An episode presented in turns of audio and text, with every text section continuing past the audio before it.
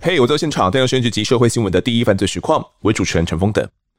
一九九零年呢，是个相当重要的年代哦。除了我本人呢，在当年出生之外，那也是个台湾籍啦，因卡巴个末期。人家说台湾钱淹脚目哦，一九九零年刚好是个末期。当时啊，炒股成为了全民运动哦。台股在一九八九年呢，破了万点。到了一九九零年一月的时候呢，创下高点记录之后就一泻千里哦。那碰上了波湾战争爆发，油价飙涨。到了一九九零年十月呢，台股跌到剩下两千四百八十五点哦，连原本的四分之一都还不到。有人狂悲啊，当然呢，也有人狂喜。同样的世代也造就了许多家族集团的金融巨子哦，而星光吴家就是其中之一。说起星光集团呢，台湾应该蛮多人都是很熟悉的吧？因为旗下的企业呢，涵盖了十一住行哦，从纺织、瓦斯、百货公司、建设、保全、金融保险到医疗等等，各个领域都有。再怎么样，应该都听过星光三月吧？而我们都熟悉的星光吴家，却在一九九零年的时候，突然遭逢到一起突如其来的案件，让他们都措手不及。那先介绍本集的来宾是资深媒体人蔡孟峰，他有个绰号叫做蜜蜂，蜜蜂哥你好，你好，冯德，呃，我是蔡孟峰，呃，大家在新闻界的时候，圈子里面大家都叫蜜蜂。我是在于那个所谓的通讯相当不发达的年代，开始主跑在社会新闻。那社会新闻方面，我经历了大概将近有二十年的时间，也。见证了很多年代的兴衰，还有一些时代上面的一些背景相当不一样的一个状况。那所以可能在今天我们提到的这个案子里面，对我来讲也是相当印象深刻的。是，那蜜蜂哥从事了应该三十几年吗？三十几年的社会记者？呃，有二十几年，二十几年的社会记者哦。那阅历过大大小小的案件嘛？那一九九零年代的这个星光集团。它已经是像我们现在这样这么庞大的一个集团了吗？刚刚你提到的，不管你知不知道星光吴家是什么样的人，但是其实他本身，你说星光三越大家都知道，但是其实它的涵盖范围很早期就已经非常广了。尤其创办人那时候，也就是星光集团的一个大家长吴火狮先生开始，然后他有四个儿子，大概就是进贤亮生这四个儿子，那分别掌管了跟星光。或者是后来的台新有关的任何的一个行业事业体，所以他们其实，在台湾，不管是金融界，甚至于政界、政商界，他是举足轻重的地位。是是台湾相当重要的一个家族哦。是好，那一个集团啊，他们也是养活了超级多人，他们的集团真的超级庞大的。而就在一九九零年的时候呢，主要的创办人之一，我们刚刚提到的吴火石哦，他已经离世了，集团呢就交给他的四个儿子来经营哦，分别是吴东进、吴东贤、吴东亮以及吴东升，他们来经营。而我们讲述的案件就从这开始来展开。准备好的话，就跟着我跟蜜蜂哥的声音进到案发现场吧。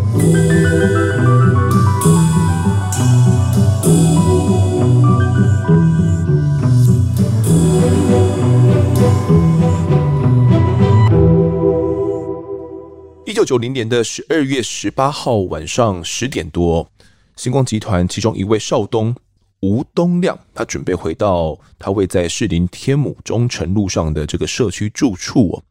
但是明明该返家的时间到了，却迟迟没有进入到家门里面。当时发生什么事情呢？蜜蜂哥，其实那天晚上也是在彭雪芬，也就是吴东亮的妻子，也是一个很出名的大明星了哈，曾经是一个玉女明星。然后他在那天晚上大概在十点多的时候接到过很奇怪的电话，也就是说他的先生已经呃被他们绑架了之类的。所以，当然，彭雪芬他会认为说，因为吴东亮他在士林忠诚路的家里出入其实都很单纯的啊，尤其他们自己家族，不管说是保全也好之类的，他们自己都是相当相当有自己有一个时间上的控制的，好，上下班也好，都是有时间上控制的。那当天是彭雪芬先接到了这个电话，她以为是恶作剧啊，她甚至于就觉得。很纳闷，怎么会有人这个时候打个电话，而且已经将近了快深夜的时间了，所以她后来才会怀疑她先生是不是真的被绑架了。因为一直也就等不到他先生回来，等了一个小时左右，也都还没回来。对，甚至于他打电话到办公室，办公室其实包括他的秘书都说他很早就下班走了，啊，应该应该应该也到家了吧？那所以依照彭雪芬自己那时候所接到电话的反应，跟他事后跟他的同事还有秘书他们去求证的时候，才发现可能真的被绑架了。是。那这位星光少东吴东亮哦，到底是个怎么样的人物？我们刚刚不是前面有提到星光吴家有其他的兄弟嘛，有四个兄弟嘛，怎么会是这个老三吴东亮被绑架？为什么偏偏盯上他呢？呃，我们这个就要看那个年代。丰德，你有提到说，整个年代它本身就是一个台湾籍用卡巴的年代，不管是股市的大起大落，包括整个社会上面的很多投机的行业，包括还有金融上面的。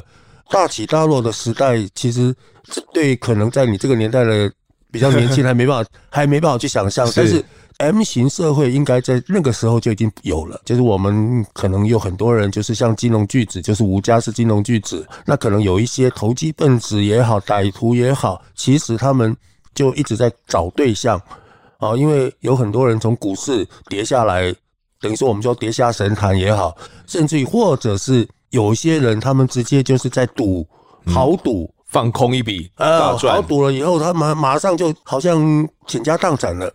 所以他们歹徒作案的对象里面也相当的多。所以其实并不是一开始就盯上吴东亮，因为这个也是经过一段的策划的哦。好了，当时这个吴东亮哦，已经是星光合成纤维的总经理了。那在二零二零年的时候，富比士呢曾经公布过台湾的五十大富豪哦，吴东亮他就排名第三十名哦，总资产达到十四点六亿美元哦，这是近年来。不过在当时那个年代，他其实已经算是崭露头角了，所以他底下的资产可以说是相当的惊人，他经营的公司可以说相当的惊人哦，又尤其他又是。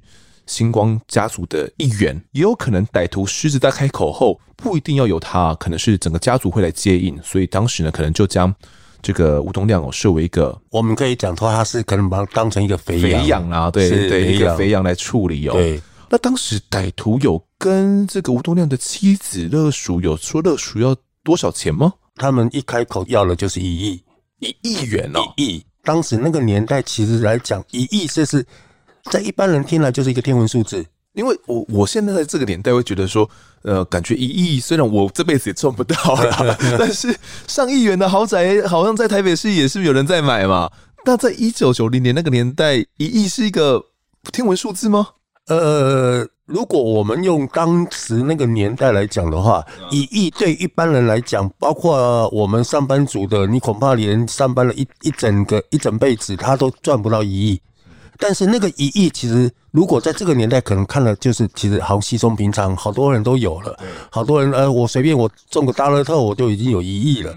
但是在那个年代，一亿元，你说要从家里面拿出现金一亿，这个就不是那么简单了。是，那这个星光少东哦，遭掳勒赎一亿元哦，这是何等的重案？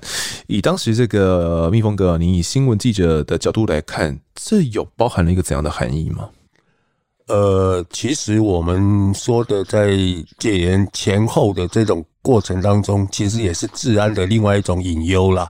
啊，因为七七年就是一九八八年的时候，就是我们在戒严时代结束了，然后解严之后，其实包括警总、警备总部，他们并没有退场啊，然后还有国安局，那这些所谓的神秘单位啊，都还存在的。所以，当然最直接负责的是。警政署，也就是警察机关本身，它是一个治安单位，它还是直接对于民众的。当然，还有一些看不到的、看不到的一些特殊的情治单位，我们叫情治单位，它是很特殊的、神秘性的，也会惊动了这些。尤其他们是一个这么大的集团背景，我们现在的讲法叫做动摇国本，动摇国本、啊、已经到这种地步了，已经动摇国本到这种地步了。因为如果今天万一有什么差池，发生什么样的意外，其实我想，不是只有谁下台就可以解解决交代的事情的。了解，所以可以说，连政府高层都相当的重视哦。尤其这个吴家，他跟我们的政府机关可能显要的关系也都相当相当的好。当然，当然，对。那既然是这样的重案的话，应该就要直接向警方来报案请求他们协助嘛。不过当时吴东亮的妻子彭雪芬好像却没有这么做，诶，是怎么回事？哦，你也知道的，因为家族发生这样的事情，他跟家族内部他都还没有提，跟警察单位他报案，他也不可能，因为他住的是属于在士林区。如果他一旦随便就找个分局、找个派出所就去报案了，其实这个事情就是直接曝光，在那个年代很可能、很可能就是马上会被宣传、宣扬开了，造成的后果相当严重。所以那个年代的警政署署长是庄亨岱啊，星光集团本身他们跟庄亨岱是有直接联络管道的，这个是直接打电话给庄亨岱的。所以那时候庄亨岱一听了以后，当然是不得了。那整个如果真的有这么一个事情发生，当然还没有确定人身安全之前，庄亨岱也相当的担心，所以直接交办了当时的刑事警察局局长卢玉军。啊，卢玉军他那个年代，警政署刑事局那个时候说实在的，只有重大刑案才动得了他，他们才会启动的。嗯，所以所有事情都在隐秘当中进行，包括卢玉军后来找了台北市警察局当时的局长廖兆祥。那廖兆祥那时候把台北市刑警大队的大队长梁建敏也一起找来了，这个事情才开始慢慢的隐秘进行，然后到开始部署。接到阿布阿案，其实彭雪芬直接向庄亨岱那边报案，是因为这个案件已经到动摇国本的地步了。那当然，那当然，对，不一样。对，那也好险哦，这个彭雪芬有透过关系直接跟警政署长来进行一个报案，请求协助，不然。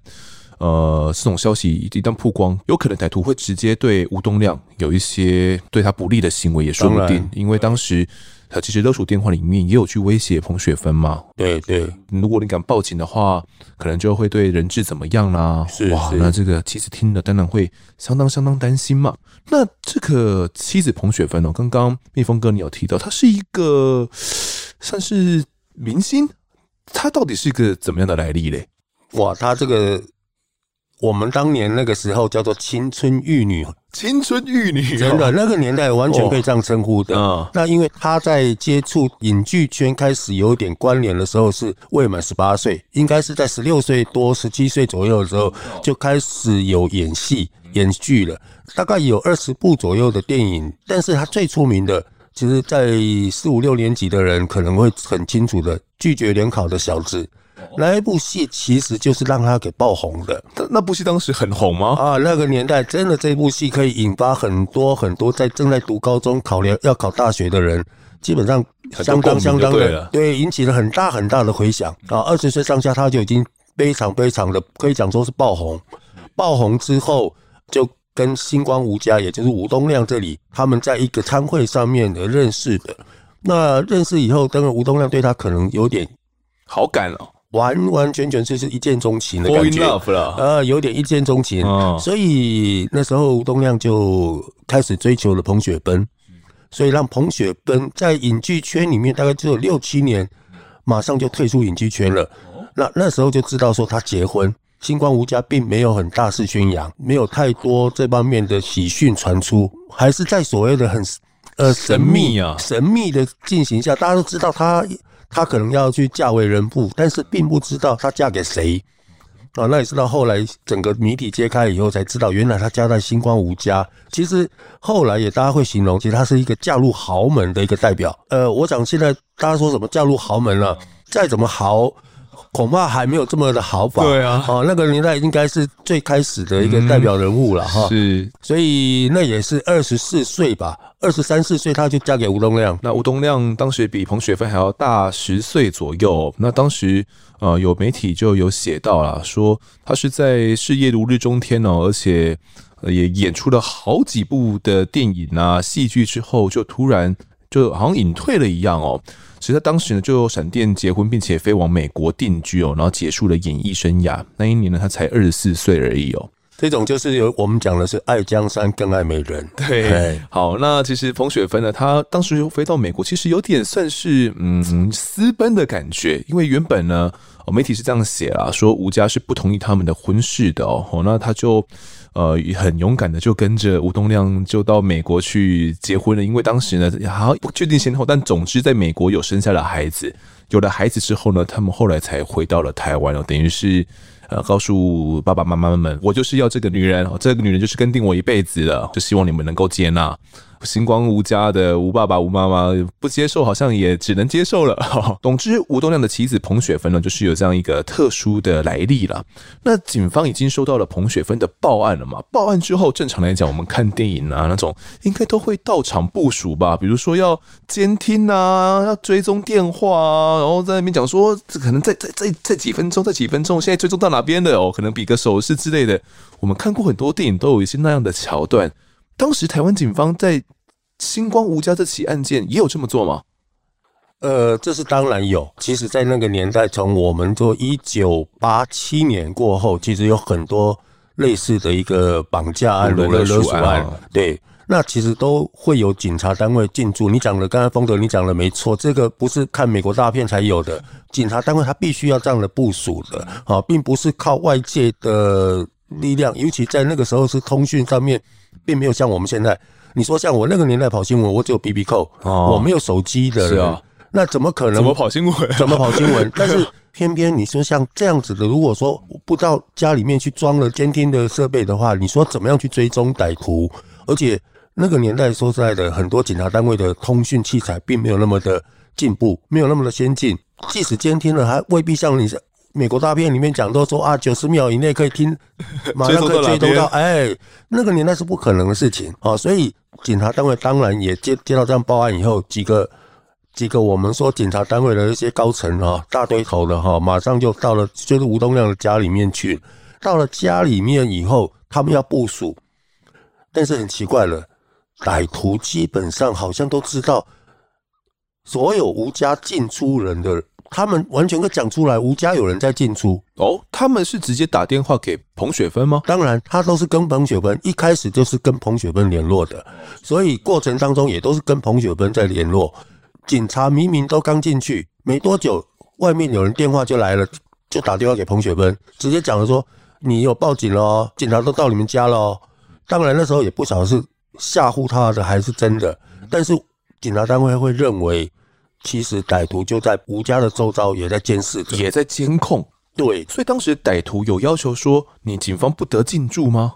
当然一定要，因为他直接跟彭雪芬讲的意思就是，你如果报警，我就撕票啊啊！可是现在警方都来了，怎么办？因为说在他们也是要钱，主要目的还是要钱，他们不是要不是抓个人来来来把他给撕票了而已。对啊，所以他们跟彭雪芬讲。你不能再让警察在你们家，不要再想要报警，不要让警方来介入，不然的话，我真的会撕票。所以这个再三强调之后，警察单位就很大动作的。那个时候，其实收在的警察单位也怀疑，其实因为很多刑案的发生啊，重大刑案发生，不管是火警也好，或者是重大刑案发生。又一种就是歹徒会回到现场，就是在现场看一下警察所有的一些动作，侦办的动作也好，财政的动作也好。所以吴家里面所有的警察高层也怕真的是有这么一个状况，也就是绑匪就在附近，有人在监视，所以他们就很故意的，就是大动作的赶快撤走撤走了。哦，等于是有点我在里面演，对，把戏这个演足了，哦，演足了，让让歹徒能够相信啊。真的以为他们已经撤离了，那星光那边等于是也没有任何的家族、其他集团的人再去到家里面去，所以完完全全都是彭雪芬一个人在跟歹徒斡旋。哦，是。那当时这个消息哦，据蜜蜂跟你这样所讲，基本上都是属于警政高层，那跟很少一部分的人知道而已。当时第一时间有已经有记者掌握到这个消息了吗？呃，我们其实那个时候一开始都不知道，尤其这种绑架案哦，在那个年代是警察单位是避之唯恐不及。这个避之也就是避记者，是那记者那个时候其实说实在没办法一下子就一开始就知道，尤其我们也就是新闻上面有一个职业道德哈，在人还没有确定安全的时候，在记者这个行业里面。原则上就不会去写他，是没错。万一一写，如果漏票被撕票的话，这个责任不是警察跟记者可以担得起的。所以，我们我们那时候大家有点默契。后来也在被绑架的过程当中，其实我们陆陆续续，当然，尤其检察机关本身只有高层人知道，记者除非是跟警察高层有非常好的默契。我看我们大部分的记者都是在差不多两天过后才知道有这么一个讯息。但是讯息的内容很模糊，只知道有个政商高层被绑架这样子。有一个很重要的人物，我们一开始是知道是一个很重要的人物被绑架，后来出动的单位其实相当的广，并不是只有一个士林分局或者是台北市刑大而已，刑事警察局那个时候其实也启动了电信侦查。电信的一个呃追踪之类的，对，对，所以当时你说记者要不发信也是有点困难啦。不过在我们这个戏都演足了，那专案员警这些高层也都离开了现场。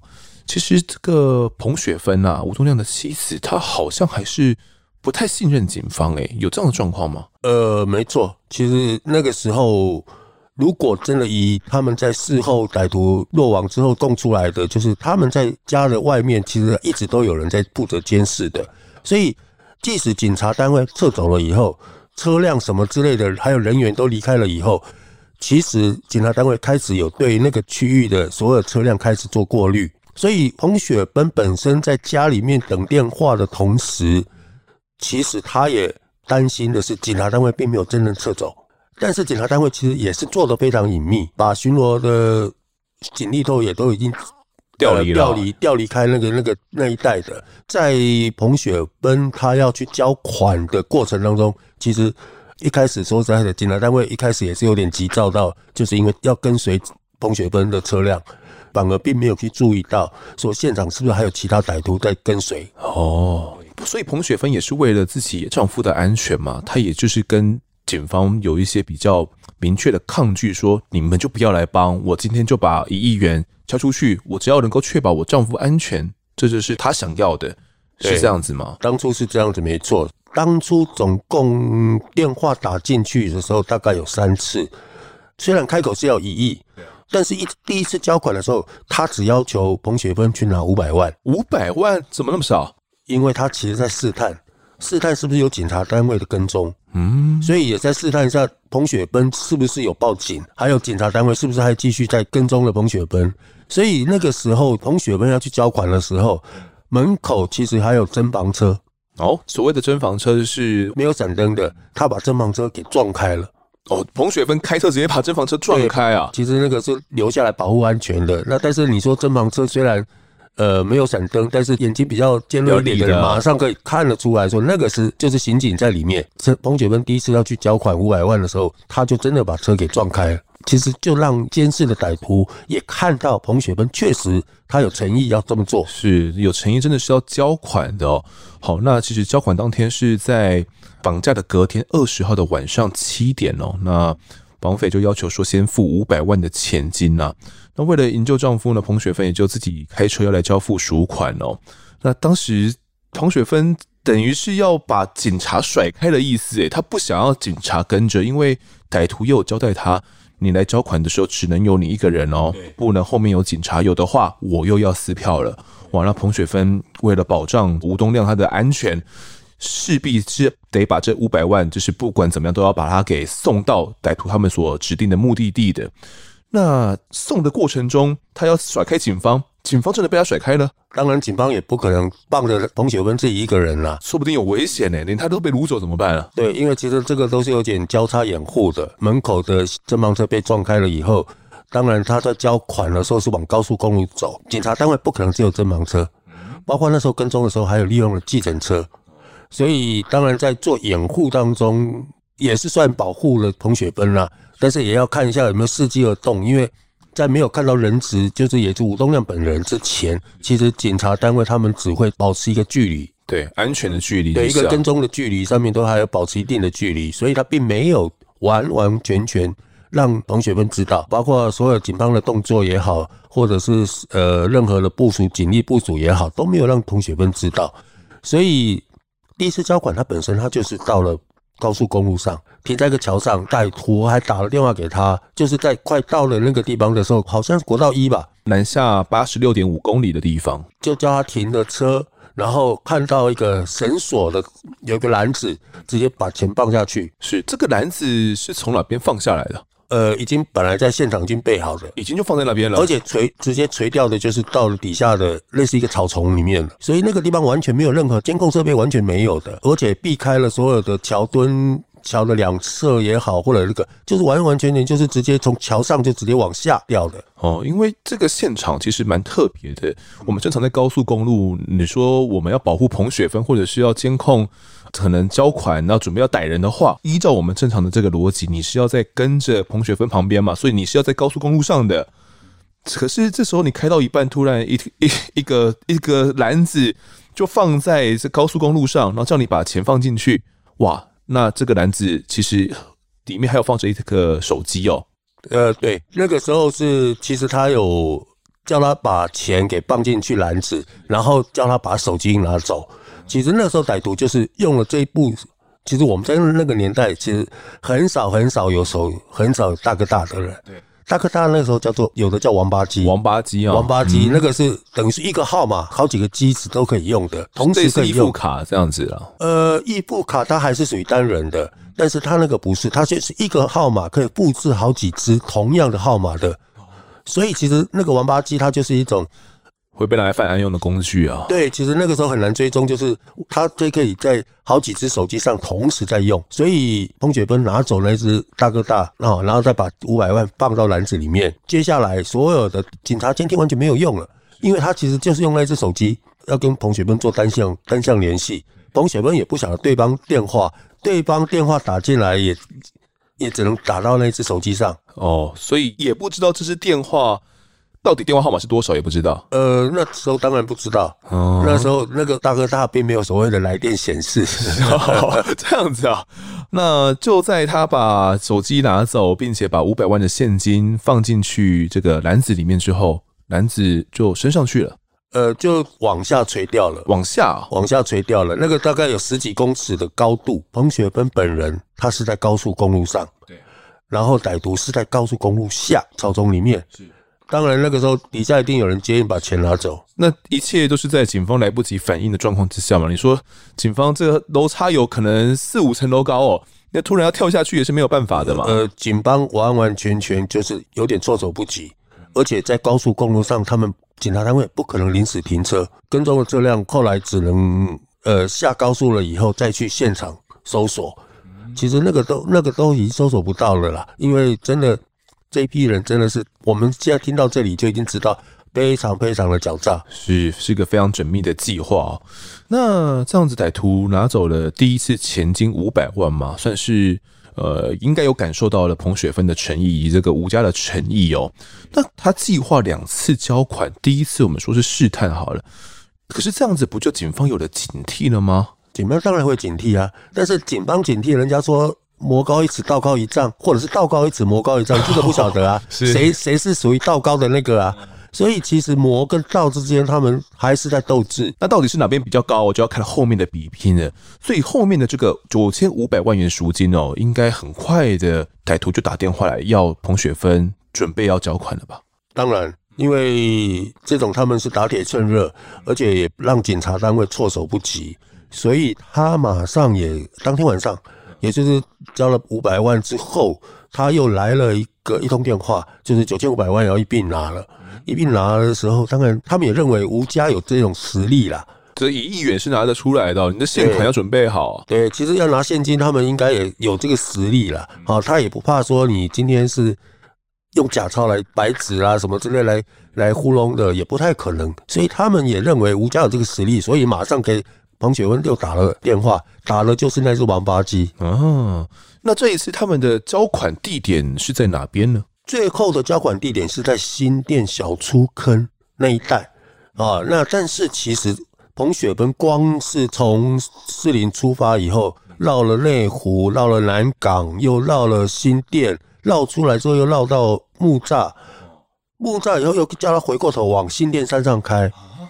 新店山上那个时候有产业道路，我们刚才讲小粗坑是后来最后的结果，它是在小粗坑产业道路上面有一处的停车场，大概就是在我们讲支摊坝了，它有一个停车场附近的草丛里面，他就叫彭雪芬，就是把钱三袋九千五百万，总共三大袋的钱，就拖到草丛里，然后叫彭雪芬钱丢了以后，就人就车子开走。嗯，但是这个过程里面相当相当的曲折离奇啊。那个不是只有在试探而已，故意要让彭雪芬有点心急，也没办法去马上反应，到底如何去应对，或者是跟警察单位再去联系啊。那因为当然，如果路上他在另外另外的手机再打给警察单位的话，也是可能啦啊。但是这批绑匪本身啊，真的是很狡诈。为什么会选择在新店的小出坑那个产业道路，而且是在基本上都是在快最到顶端的地方？因为那个地方是一个制高点，非常非常的明显的制高点，可以看到整个产业道路上面的车辆行驶。是，就是假如你彭雪芬的车子开上来，后面有没有车子跟着？上面看得一清二楚哦，完完全全就是我望远镜，他们看得一清二楚。嗯，所以其实其实就像我刚才提到的，一开始报案的时候。警察单位认为外面有人在监视，所以包括在那一天跟踪彭雪芬交九千五百万的时候，路上很多警察都讲说，到底是在绕什么？对啊，因为很多刑警是后来大家是在讲说，哇，这不晓得彭雪芬在绕什么？真的，大家好像是不只是逛大街啊，因为绕了好几个行政区，又绕到往台北市，又绕到新新北，就等于以前的台北县，那个时候新店山区那边，跟在耍彭雪芬一样，大家以为说彭雪芬被耍。然后也认为他们被彭雪芬耍，耍了。哎，警察单位其实也认为他们被彭雪芬耍了，所以后来才知道说，这个最顶端的山小猪坑那个地方，他是用望远镜在监控所有产业道路，所以有没有车辆他很清楚。是有没有警方跟监车辆？你说离得多远？顶多十二二三十公尺吧，可能是一个跟监的距离，一百一百公尺哦，这是超级远，可能几乎几乎要跟不到了。那可是，在山上，你可能哪个转弯，哪个转弯，这台车还有没有跟着？经过了好几个小时的测试之后，那真的是一清二楚。总共，总共，总共，我记得那一天下午，我想他们撤回来的时候，真是傍晚大概五六点以下，六点了，大概六点左右，傍晚六点左右。我记得他们撤回来是六点，因为他们叫我们不要跟，因为那个年代我们是也希望去跟了，但是他们后来叫我们不要跟的时候，我们知道他们中午以前就出门了。但是到了晚上六点钟左右才会，所以总共前前后后大概被逛大街，至少逛了大概有六个小时，六七个小时有。嗯，是。那最后面警方觉得说自己被戏耍了，所以看来这一次的交付赎款是没有成功的，因为可能歹徒也发现说彭雪芬后面的几台车怪怪的哦，所以也应该取消了这一次的计划哦。哦，你也没有这样子成功的交付赎款，但是钱总是还是要收的嘛。他们还是想要这九千五百万，真的太香了，他们想要把它给拿了下来。后续到晚上十一点多的时候，彭雪芬又接到了电话。没错，这一次其实就非常直接了，尤其是警察单位在逛大街逛了六七个小时之后，也是兵疲马困了。对啊，所以也不太可能说马上可以反应过来，即使有精神的话。也不太可能马上可以跟着彭雪芬在同一个地方再走一次，所以警察单位那时候就并不是放弃跟踪。其实警察单位他们也有他们自己跟踪的方式，所以彭雪芬其实在晚上十一点左右的时候往新店山上去开了。同样，其实他下午的时候就走过这一条路了。那最后停留的是在小竹坑附近有一个停车场，停车场停下来以后。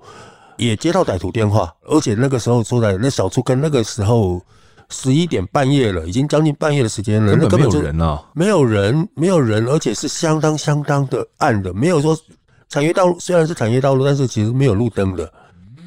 哦，但是同学们就靠自己一个三十岁的一个女人，她就这样子把三在总共九千五百万的。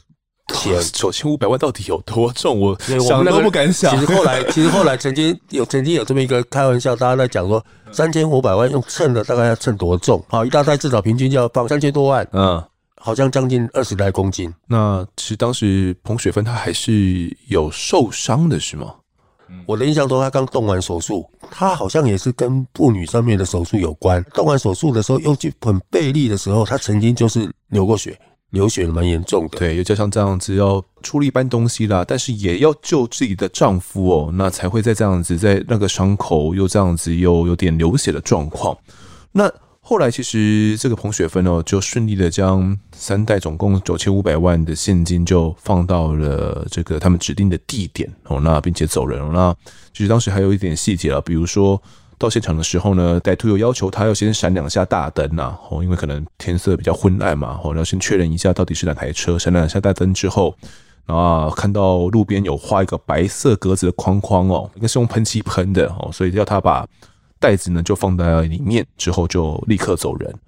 冯雪芬顺利交完赎款之后，可以说是在不开一枪哦，不流一滴血的情况下，这个歹徒呢也顺利拿到了一亿元的赎金哦，这个天价的数字。后来就要彭雪芬呢独自开车返家来等候消息。这个消息到底是好消息还是坏消息？我觉得也是警方以及记者相当关注的一个点哦。因为交款完之后，最怕的就是歹徒撕票了，这也是警方想要介入侦办的最主要原因之一嘛。对，如果真的今天撕票了，呃，警方可能还能够借由这些一些线索，可能能够去找到范闲。那在交完这一亿元之后，吴东亮真的有被释放吗？后来。吴东亮其实是被绑匪这边啊，直接带到了圆山，也是现在的圆山保龄球馆。然后，但是吴东亮那时候是昏迷的，他是被灌安眠药的，完全没有意识的。所以那时候吴东亮被丢包到了圆山保龄球馆，然后绑北这边就打电话给彭雪芬，吴东亮已经棒了，这人在圆山保龄球馆。那个时候就是很简短的讲了这样子而已，赶紧的，因为彭雪芬他们住在中城路，直接往。圆山保龄球馆去，才发现了吴东亮已经被迷昏了。吴东亮哦，他就倒在路边吗？就是在保龄球馆底下，保龄球馆底下的一楼，类似停车场边上。是，那这个吴东亮哦，总算是平安获释哦。当时初步看他应该没有受到什么外伤啊，或者是虐打之类的状况嘛？呃，没有，看的时候是没有任何的外伤，但是迷昏，他前后可能用的安眠药的药量还蛮重的。因为他被找到的时候是大概是凌晨十二点多，我们那时候记者其实，在那个时候都还不晓得人被绑，警察单位那时候对这个案子其实封锁的相当的严格。在隔天早上，吴东亮被释放了这件事情，因为安全释放了，记者就可以写了。但是其实只有联合报有，因为联合报一直到了凌晨三点，他都可以挖板、挖板换板。这所谓的挖板换板是怎么一回事？呃，就是在所有。新闻已经都已经基本上都快要去印刷的之前，有重大新闻的时候，赶快抽换，把原来的新闻的地方抽掉，然后换了新的，也就是换上新的稿子。所以一换新闻稿子的时候，那个时候其实也换不了太多了，因为当时就呃有报纸的年代，其实就是它是分批的，可能中南部已经印了，已经走运走了，当然只有北部少部分的地区可以看得到有换版的地方。但其实，在大台北其实还看得到，所以我们知道的是，他们是在前一个晚上，其实将近两点左右知道消息，然后三点钟才会换版，嗯，紧急换版，紧急换版是，然后抢到这个独家哦。对，那时候呃，吴东亮安全获释，其实是联合报抢到独家，嗯，头版头，呃，不太记得，但是应该就是在头版上面有这么一个小块，嗯，是，好，那有办法从。吴东亮口中问出些什么吗？尽管他回来的时候是呈现昏迷状态，但是他被绑或者是在这个囚禁的过程中，他或许知道些什么啊？当然，警察单位后续也要侦办吧。哈，不管他前面他是怎么样去避开警察，但是后续也要侦办。听他的后面的讲法是说，他是一开始被灌了东西喝下去了以后，他和人就昏迷，昏迷之后被戴上了头套，所以他完全不晓得他被带到哪里。完全没有任何的印象，也没有看到什么样的人或听到什么样的声音，所以包括吴东亮跟彭雪芬，他后来他们也认为不想再提这件事情，所以就赶快又跑到美国去了。哦，获释之后，他们就马上到美国了。呃，基本上就是隔天就已经离开台湾了。警察单位已经知道，知道他回来之后，曾经去问过他，当然也是为了要后续侦办，但是真的他完全并不是说不配合，而是他他是。能讲的东西就这些了。对对对，就昏迷了，然后又被戴上头套，然后就被带到什么地方，他也没听到什么，没没见到什么人都没有。是，好，那就在他们要去美国之前，好像有留下了一个关键的证物，是吗？就是那一部在高速公路上面交付的手机，所有前前后后，也就是这一部只有是属于，并不是彭雪芬他们所有的。对啊，所以这部手机他们有交给专案小组。可是这个手机我们刚刚称为王八机嘛，它不是就是歹徒交给彭雪芬使用的嘛？所以上面应该也就只有彭雪芬的一些指纹啊，这怎么突破呢？那是要追通联吗？呃，那个时候连王八机没有通联了。对啊，王八机也不可能有通联嘛。哦，所以这种通联几乎是不可能的事情。然后上面所有的留下的，也就是彭雪芬或者是吴东亮。吴东亮因为可能也曾经就是有接触过那个手机，但是其他的部分，检察单位很仔细的把整只手机都拆解了。哦，拆解了之后，最后的说在这个破案线索说，也如果真的必须要在很微小的基证底下，也就是在这个电池。电池，因为当年的手机，它的电池是那种小小的电池，它必须要更换的充电式的电池啊。呃，它也可以充电，它可以有座充，但是基本上它都很小很小，非常小的一个可以换的。对，我我我经历过那个年代，对对对 对，我懂我懂我懂。所以人家说哈，这个蛋壳再密，它都还是有洞，所以其实这么的缜密的一个作案过程里面。所有的基证就留在那颗电池上面。这个电池留下了什么基证呢？指纹，歹徒的指纹，一个不属于彭雪芬，也不属于吴东亮的。哦，这样一个指纹，嗯，我想一下哦，正常来我们来推想的话，这个王八机可能是要充电过后才会交给彭雪芬他们来做使用嘛。当然，所以有可能在这个电池。充电的过程当中，它是使用把它拔下来，使用座充把它给充满的。那可能在这样的充电过程中，歹徒他的手指的指纹就粘到了电池上面，留下了一个清晰的指纹，让警方采集到了。大概是这样吗？整个手那个时候叫大哥大了哦哦，大哥大整个的外壳里面没有任何在吴东亮跟彭雪芬以外第三者的指纹，但是唯独就在那个电池上面有。很清晰的踩到一枚一枚基本上几乎完整的指纹，但是这个指纹又不属于彭雪芬，也不属于吴东亮，就是大胆怀疑的，就是这个指纹就来自于绑匪。他们的了，也可以属于绑匪的。嗯，是。那我们去追踪这个指纹之后，当时的指纹技术算是成熟，能够辨识的出来他是谁留下来的吗？其实那个时候也并没有像现在这么的先进啦，那时候的比对指纹哦，可能要。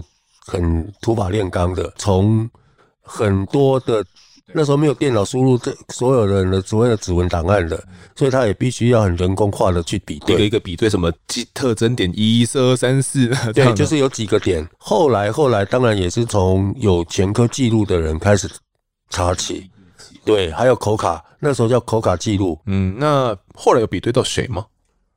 张家虎，张家虎，哦，这个人是谁？这个人其实后来在查背景的时候，他是新竹东区关东桥一带的人，也是眷村小孩。其实后来曾经查了很奇怪的一个事情，就是他曾经还是保龄球国手。保龄球国手，哇！当时那个年代保龄球应该是非常流行的一个运动。呃，对，那个那个是很多地方你说会丢在原城保龄球馆，这个如果我们现在想一想的话，当年一定还是有这样的一个相关联。是，所以那个年代的保龄球非常盛行。那当然，又从周边又查到说，在新竹东区的那么一带的人，整个关东桥这一带眷村的人有哪些关联性的人，也查了蛮多的。那清查出这个张家虎之后，有去过滤出他有可能跟他一起犯罪的同伙吗？其实后来啊，在清查张家虎这个过程当中啊，几乎天天看张家虎，常常会跟着他的一些猪朋狗友的上酒店，几乎天天天天喝，天天醉的那种。那个时候就。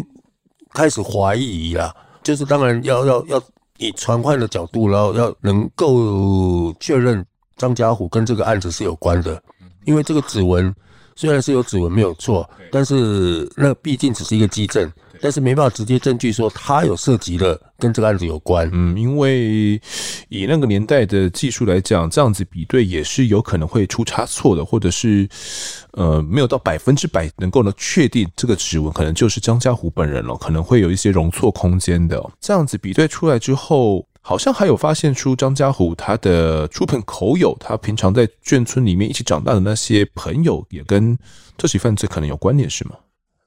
那个时候其实是因为他们原本啊生活过得没有那么的富裕，但是突然间的出手非常非常的阔，在酒店夜总会几乎天天喝，但是天天喝这个他们也不可能消费多少，但是其实累积下来不得了，所以警察单位相当的怀疑，也从他周边认为说，因为张家武也喜欢赌，哦，还有他们另外一个同伙彭光石也喜欢赌，照理讲不可能有这样的一个。经济能力的，也没在工作。呃，那个时候基本上都没有听到他们说有正常工作的，反正就是每天去酒店就，然后每天赌博就对了啦。呃，听说是如此，所以他们突然间出手阔绰了，也当然是引起高度的怀疑嘛。所以高度怀疑以后，当然警察单位趁了他们酒醉，张家虎还有戚木尧，好，那个是蛮特殊的一个姓。他们在酒店有一次喝醉了以后，再回到住处去。把他们列为很重大嫌疑的，所以把他们直接逮捕。当天晚上呢，是锁定他们两个人会在新竹的唐伯虎 KTV 哦，就是唐伯虎点秋香那个唐伯虎啦。哦，唐伯虎 KTV 他们在那边喝酒了，所以就锁定他们的行动哦，就将他们给逮捕。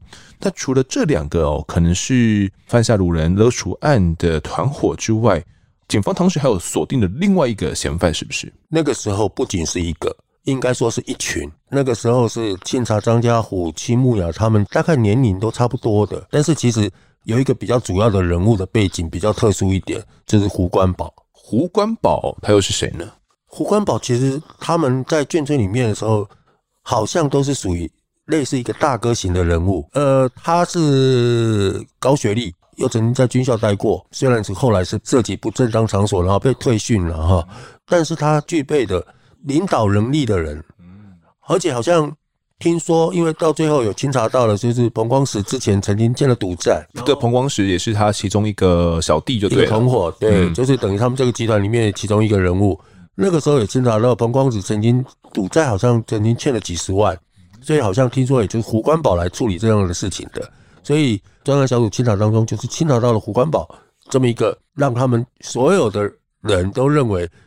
胡关宝很可能是这个集团的一个主导人物。刚刚前面有提到说，这个胡关宝他是原本是读军校嘛，是陆军官校的正期生哦。那当时甚至有被军方选中要去前往美国的维吉尼亚军校留学。然后后来就是因为哦，刚刚蜜蜂哥说的，因为休休假涉及到一些娱乐场所违纪啦，哦，那去那边玩哦，所以才被退训了。所以他可以说是天资相当的聪颖哦，就是除了有这样大哥的领袖魅力之外，呃，他的头脑也蛮好的哦。因为你说要去美国受训，那一般来讲，正其生要有这样的机会，可以说相当相当的稀少，只是万中选一的人物吧。对，没错，他有他的一个能力在，而且他又是高学历的人。他们这一群里面，大概只有一个是他是读大学的。胡光宝当时就是读辅仁大学的大众传播学系的夜间部哦。那就在这个时候，我们呃警方专案小组啊，也就锁定了这个胡关宝嘛，那并且也已经逮捕了其中两位团伙。我们刚前面有提到的张家虎跟戚木尧这两个人哦，在唐伯虎 KTV 将他们给逮捕了。那这个胡关宝，我们既然认为他可能涉及到整个集团的，呃，如果真的他们要他们犯案的话，他可能就是这个头子啦，他这个领头人物，应该也要将他给缉捕才对。当初这个行动是由谁带领的？呃，其实张家虎跟戚木雅他们回到新竹，胡关宝他其实跟没有跟他们在一起，他是还在新店。后来警察单位带队去查的，就是当时的台北市刑警大队副大队长，也就是现在新北市长侯友谊哦，他是带队官，还有刑大侦五队、侦六队，那时候是许荣春是侦五队的队长，黄庆林是侦六队的队长，负责缉捕的攻坚的是。侯友谊跟许荣春，他们两个是同学，警察大学的同学，因为他们知道胡关宝也是一个身材魁梧又曾经是入关的对象，所以攻坚的里面总共除了他们两位以外，呃，许荣春他也是蛮魁梧的。那另外一个是也是他们一个刑警，一个刑警侦查员，是身高有一百八十来公分，然后体重有一百多公斤的，所以三个人作为攻坚，在新店的。一个别墅区，也就是胡关宝他后来藏匿的地方，是在新店的别墅区哦。而那个地方，其实说在说远不远，说近不近啊。而且前后其实它是有路，并没有说是整个四通八达的。万一啦，围捕没有成功的话，可能让他从哪个地方逃出去都不晓得。既然这样子哦，由侯友宜带队来执行这一次的攻坚行动的话。他们几个壮汉哦，到达这个现场要进行攻坚，三个壮汉难道就这样子攻进去吗？直接踹门？没有没有，当然当然不可能，因为像他这种这么有背景，不可能说这样子直接来。当然就是因为一个女警，她就是把这里假装成她是隔壁邻居，要来跟胡关宝借电话的。因为那个时候比较能够松懈，尤其在别墅区嘛，本来人员就稀少，所以如果有别墅区的女生过来，对她会降低一些她的戒备，比较能够降低她的警戒心，所以女警先敲门的，然后等到胡关宝他可能没有一时反应过来是女警敲装的，当然他一看是女生嘛，把门一打开之后，侯友谊、许荣春还有另外一位刑警三个人就往前冲了。一阵扭打，本来都要掏枪，要准备要压制胡关宝，但是胡关宝他的手也蛮快的，所以把刑警的枪也给抢了。所以在抢枪跟这个扭打当中，那是一个混乱的场合，而且就是一路从客厅打到卧室里面，三个人一路打进去的。后来就在卧室的床边，侯友谊拿了旁边的电风扇往胡关宝的头上一敲，破掉了以后。侯友谊一个大转手，一个擒拿手，把他喉咙一掐了以后，枪支往他的嘴巴一塞，那个那个很惊险的。三个人虽然是把胡关宝压制压制住了三个人都差一点点被胡关宝给挣脱开。但是有人就掐喉，许龙春直接把喉结给直接掐住了以后，胡关宝张开的嘴巴，侯友谊把一个扭转的手，把他的擒拿手手上的枪往他嘴巴一塞。这才让制住了他，就对了。对，然后才让胡关宝那时候才整个跪下去。哇，因为你说这个警枪如果真的被胡关宝抢去的话，那是还好是连保险没开啊。完全让他抢走了之后，他是一定一定会开的。但是那个时候那个整个的瞬间被抢的瞬间的时候，三个警察的攻坚人员都已经往上压上去了。而且整个手就是跟胡关宝纠缠在一起的，整个都整个缠结在一起的，让胡关宝没有那个有没有办法去开保险，所以才没有开了枪，那个相当惊险的。那在逮捕到胡关宝之后，看他这个反应，看来他跟这起毒人勒赎案呢，看来就是脱离不了关系了啦。那并且他的党羽呢，张家虎、戚木尧了，也就同步被逮捕了。当时警方也就宣告要破案了。但是这个胡关宝集团呢、啊，他们是直接锁定吴东亮犯下这起掳人勒赎案吗？他们难道没有锁定过其他人，或者是有其他的计划吗？其实他们并不是马上就是锁定吴东亮，因为主要是他们要做这个案子之前，他们曾经做过一个演练过了。演练。还不只是一个案子，他们有对一个商人啊，也是一个布商，还有另外一个是一个学童绑架。所以他们是对布商跟学童，他们完全就一贯的整套作案模式，他们就是先偷车换车牌，等于是叫我们那个时候叫 A B 车，然后把引擎也换了，引擎号码也换了。对，那个时候就是叫借尸还魂啊，整个车里面就是主要的车的车壳、车身跟所有的引擎车牌是完全不一样的，并不是同一部车的。然后他们就是用同样的这套作案模式，就开始演练了，先绑了富商，又绑了一个学童。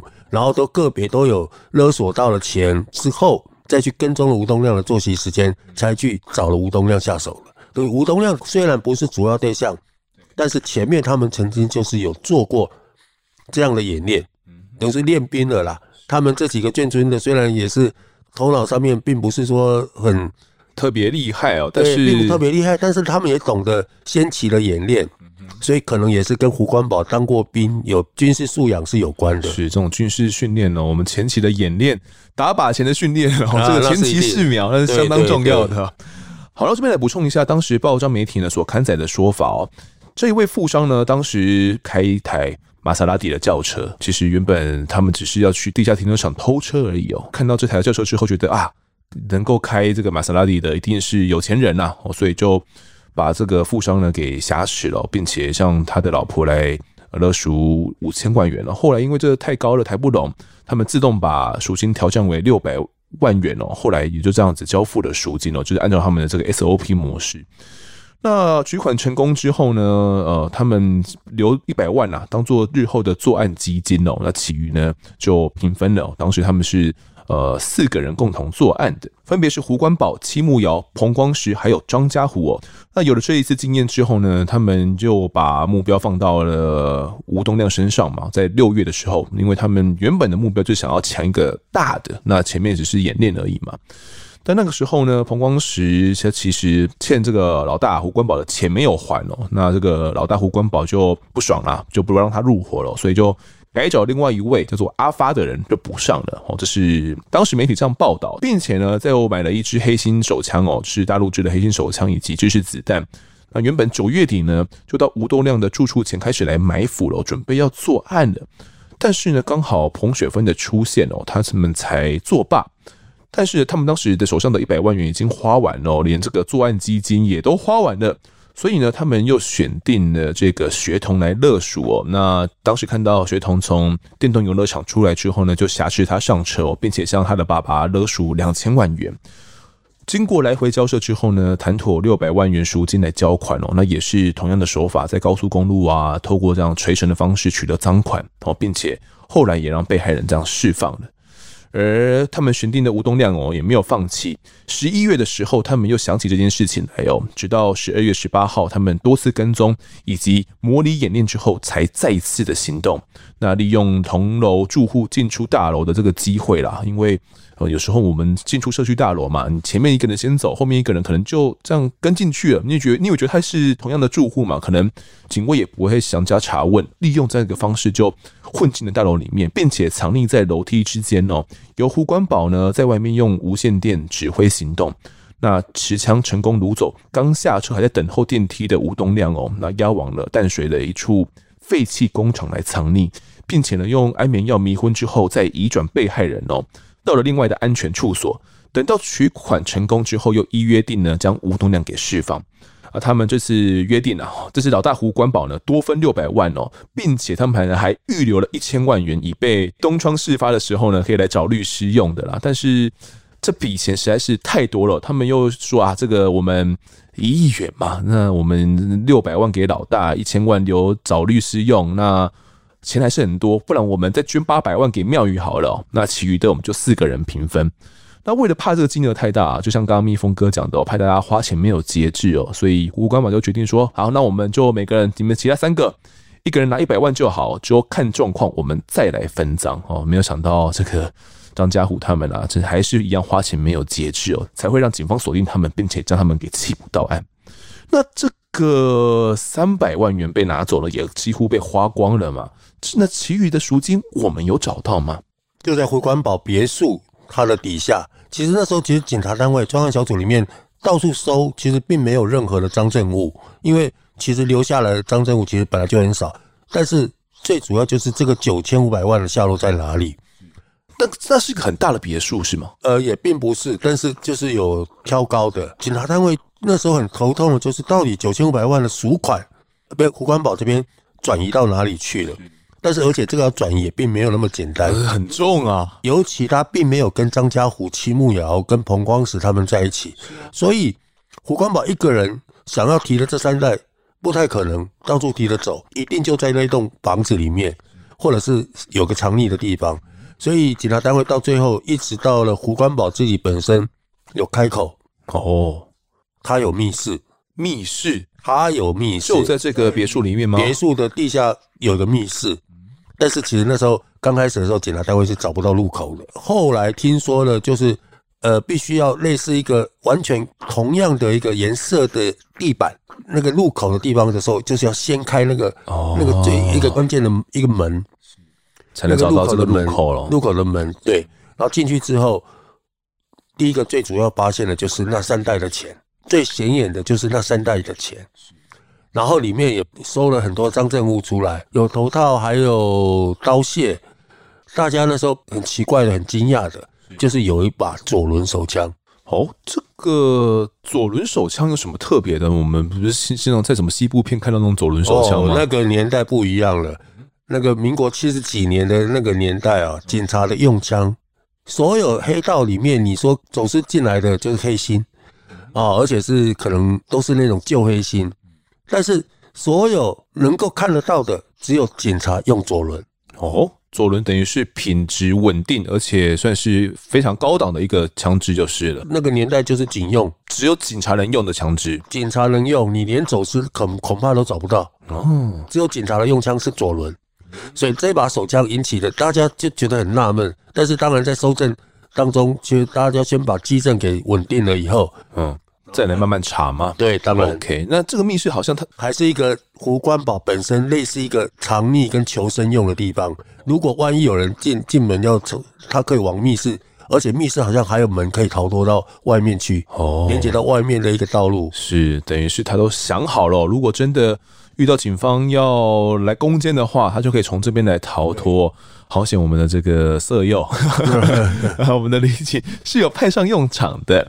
好，那刚刚有提到说这一把左轮手枪，我不知道为什么就在密室里面被找到了，而且当时只有警方会用左轮手枪而已哦。那要谈到这个左轮手枪的话呢，就得跟大家提到当年有所谓的四大刑案，或者啊，当时是称四大悬案哦，分别就是屏东风港的警枪失窃案、华南银行的和平东路分行抢案。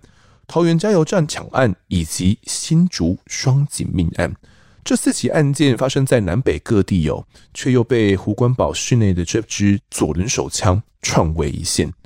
难道这些案件都是他们集团干的吗？胡关宝又会面临到什么后果呢？我们就留待下集再来详谈。那么这集的我在案发现场呢，我们先到这边，也感谢蜜蜂哥的分享，谢谢您，谢谢丰德，谢谢。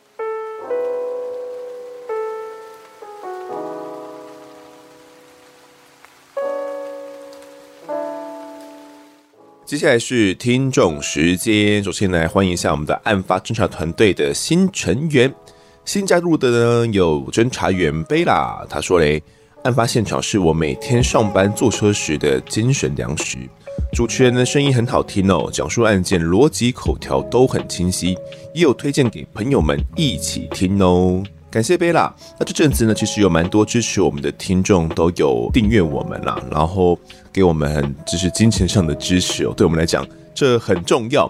那其实这阵子呢，我也是为了这个线下活动哦，有点焦头烂额，因为希望说呢，可以带给大家比较不一样的一些线下活动体验哦，所以在努力的筹备当中，啊，记得要来我们的线下活动哦。下一位新加入的呢是侦查员狗狗主人哦，这位狗狗主人他说：小小的支持，希望节目能够一直顺顺利利。风德认真工作之余呢，记得要适度休息，不要太累喽。好，这适度休息哦，有时候也不是说我想要适度休息就可以适度休息的啦。之所以会这样讲哦，是因为我觉得 work from home 啊是非常需要有高度的。自制力的，不然你的这个产能呢，你的这个工作效率是呃不会太好的。加上说我的工作其实不太有所谓的工时啦，就是我必须得在呃节目上架之前哦，那录音得完成啊，录音之前呢得将这个访纲给写好，所以怎么在最短的时间之内将工作做完，这就是各凭本事喽。那。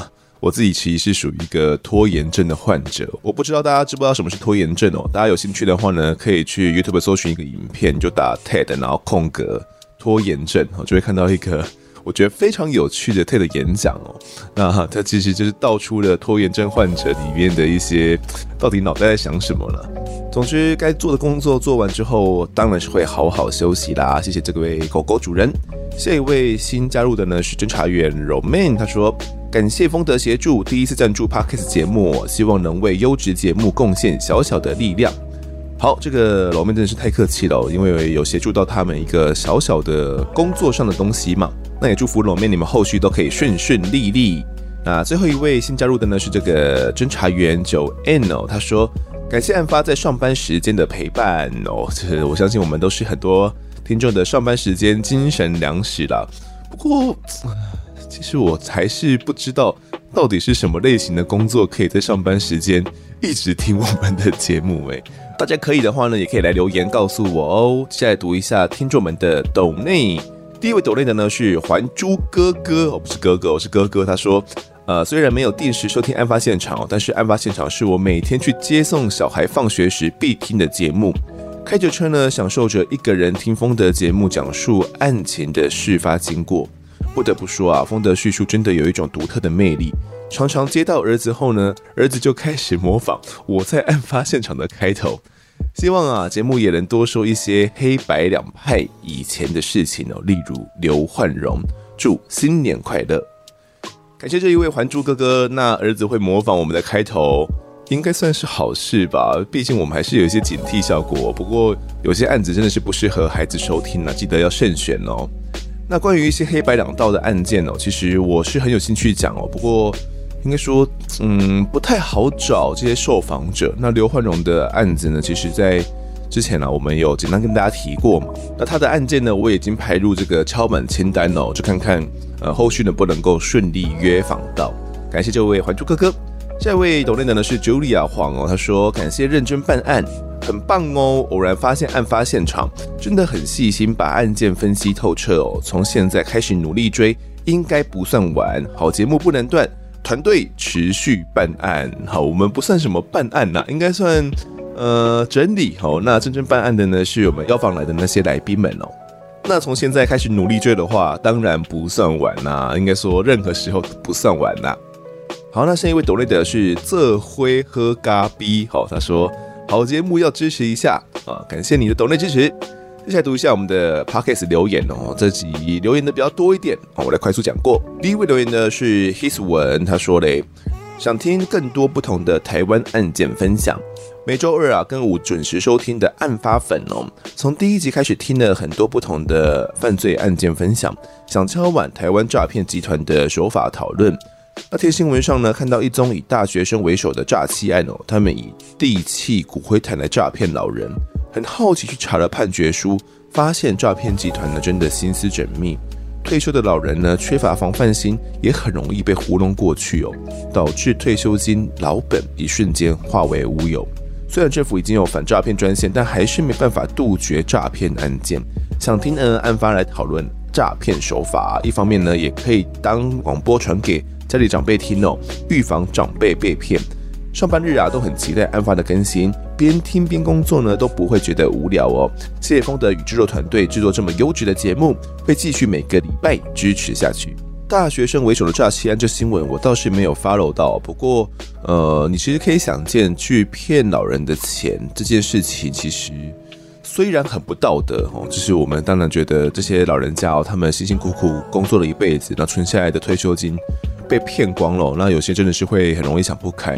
不过以这个诈骗犯他们的角度来想的话，他们当然会觉得说啊，骗这些人的钱真好骗哦。他们可能对于新知啊，对于这些新闻的资讯没有那么快的掌握，也不知道要去求证，一不小心呢，就会把自己的老本啊、退休金就全部都送了出去。所以这方面的诈骗案真的是非常非常多了，而且我觉得也非常难杜绝，应该说基本上没有杜绝的可能哦，因为真的它的犯案成功率太高了。其实我自己一直有想要制作诈骗相关集数的一些想法，只不过我在想说，呃，如果单纯讨论诈骗案会有点呃乏味，怕大家会有点听不下去哦。所以我在想说，怎么样呃把诈骗案制作的让大家比较容易入口一点，听起来比较不会觉得有点无聊哦，所以可能会挑一些比较大的诈骗案子来做。那很刚好，就前阵子，比如说柬埔寨诈骗案嘛，又或者是台湾也发生了几件求职诈骗案，然后被呃囚禁的这些案子哦，我觉得都是非常适合来分享。那除了这些之外呢，像是去欺骗老人家的案子，我们之前呃也有简单的讲过，就是在征信社的那几集里面哦，曾经有简单跟大家提过哦，就是去买这种灵骨塔的这种诈骗案嘛。总之呢，就是要再等等哦，等待我们后续的制作播出。下一位留言的是这个卡亚，他说的真的非常推荐。我是从阿善师那边来的听众哦，一开始换了个声音，听不太习惯，太习惯阿善师慢慢的语速了，哈哈。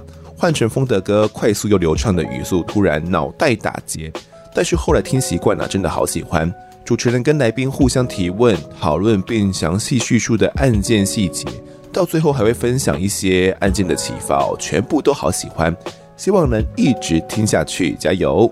好了，阿善师的语速，我其实觉得阿善师他做起 podcast 哦是非常适合，因为他讲起呃这些文字啊是非常的清楚，然后。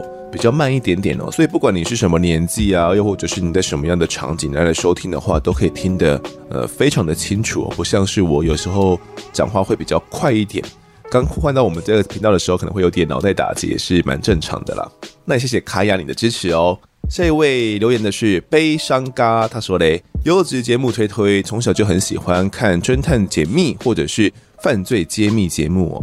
经过男友介绍认识案发现场，听过以后真的很喜欢节目进行的方式，主持人的声音非常耐听，是我每天通勤的必备良伴。主持人与来宾啊交叉叙述办案过程，真的将听众带入案发的第一现场，非常有临场感，并且呢，主持人也能够觉察自己的主观意识哦，带给听众尽量客观的节目内容。在现在媒体普遍泛滥的情绪渲染中，真是一股清流，超级棒。未来呢，我也会继续支持贵节目，加油！好的，感谢这位听众男友的推坑哦，真的是帮我们了一个大忙啦。那他说我能够去觉察到自己的主观意识哦，我觉得这一点是应该算是记者的训练吧。当然哦，我觉得身为记者，你说我们要去渲染读者，又或者是渲染听众你们的情绪。其实是蛮容易的，但是我觉得这是每个人的选择啦，就是他是可以往另外一边走的。处理一个新闻事件呢，你当然可以呃，是写得很洒狗血啦，觉得哇，这就是要怎么样怎么样啦。但当然你也可以尽量的呃，去站在比较偏中立一方的视角，然后去呃叙述两方他们的各自的一个立场哦。而我其实一直认为呢，在要讲台湾案件的时候。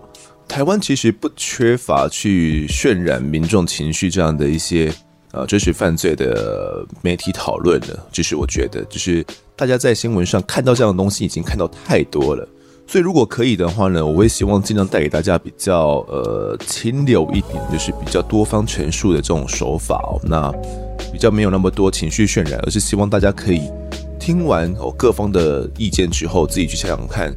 到底你们所谓的社会正义哦，到底我们所要追求的是哪一个方向会是最好的？那我自己的主观意识哦，其实我自己在节目中如果会去谈到我自己的观点的话，通常我都会先跟大家讲哦，就是避免说可能是我主观的揣测哦，然后导致影响到你们的一些听感，你们可能会觉得，诶，这可能就是。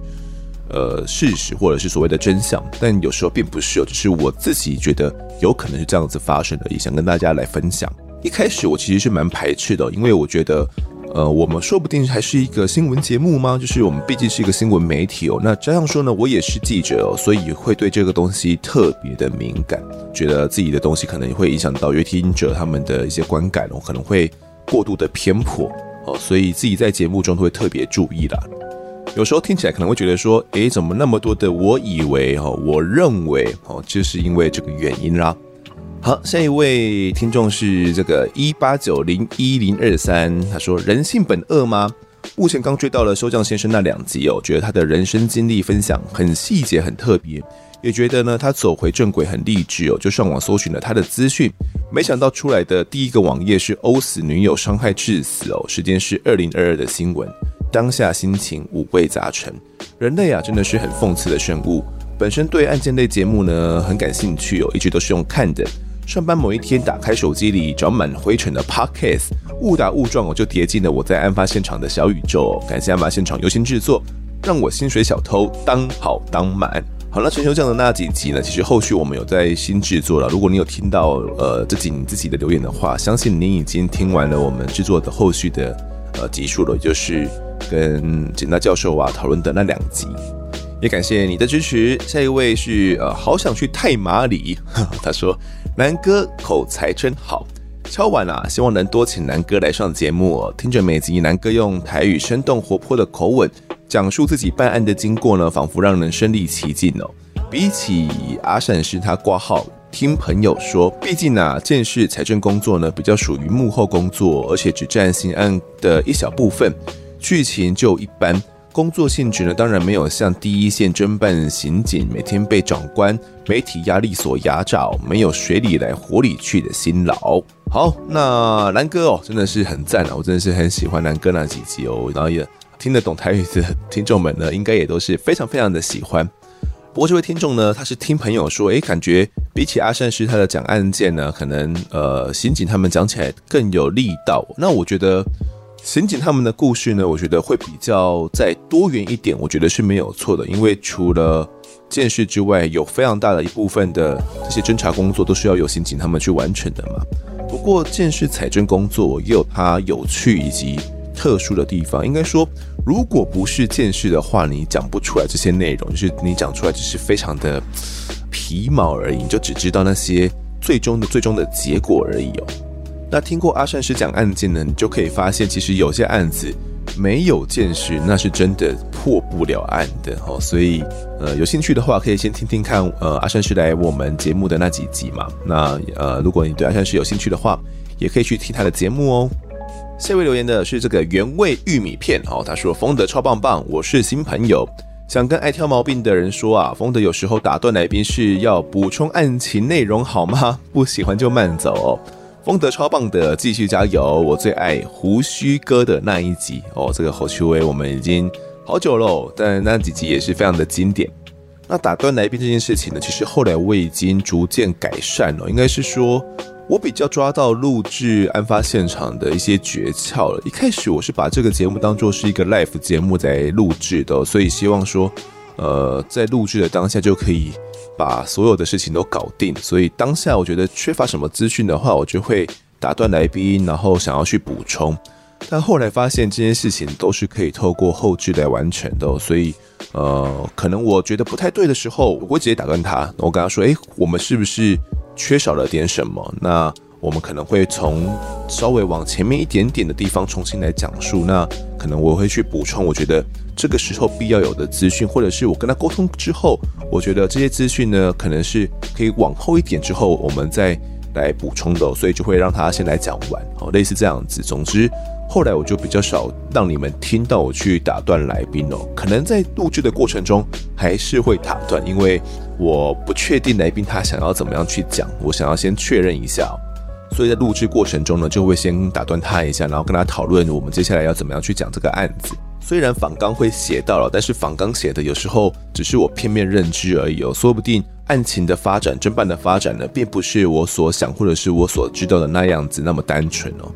我们在录制的时候呢，真的很常会遇到这样的状况，就是呃，来宾他已经超出我所理解的范围了，那我就会去修改这个当下访谈的顺序了。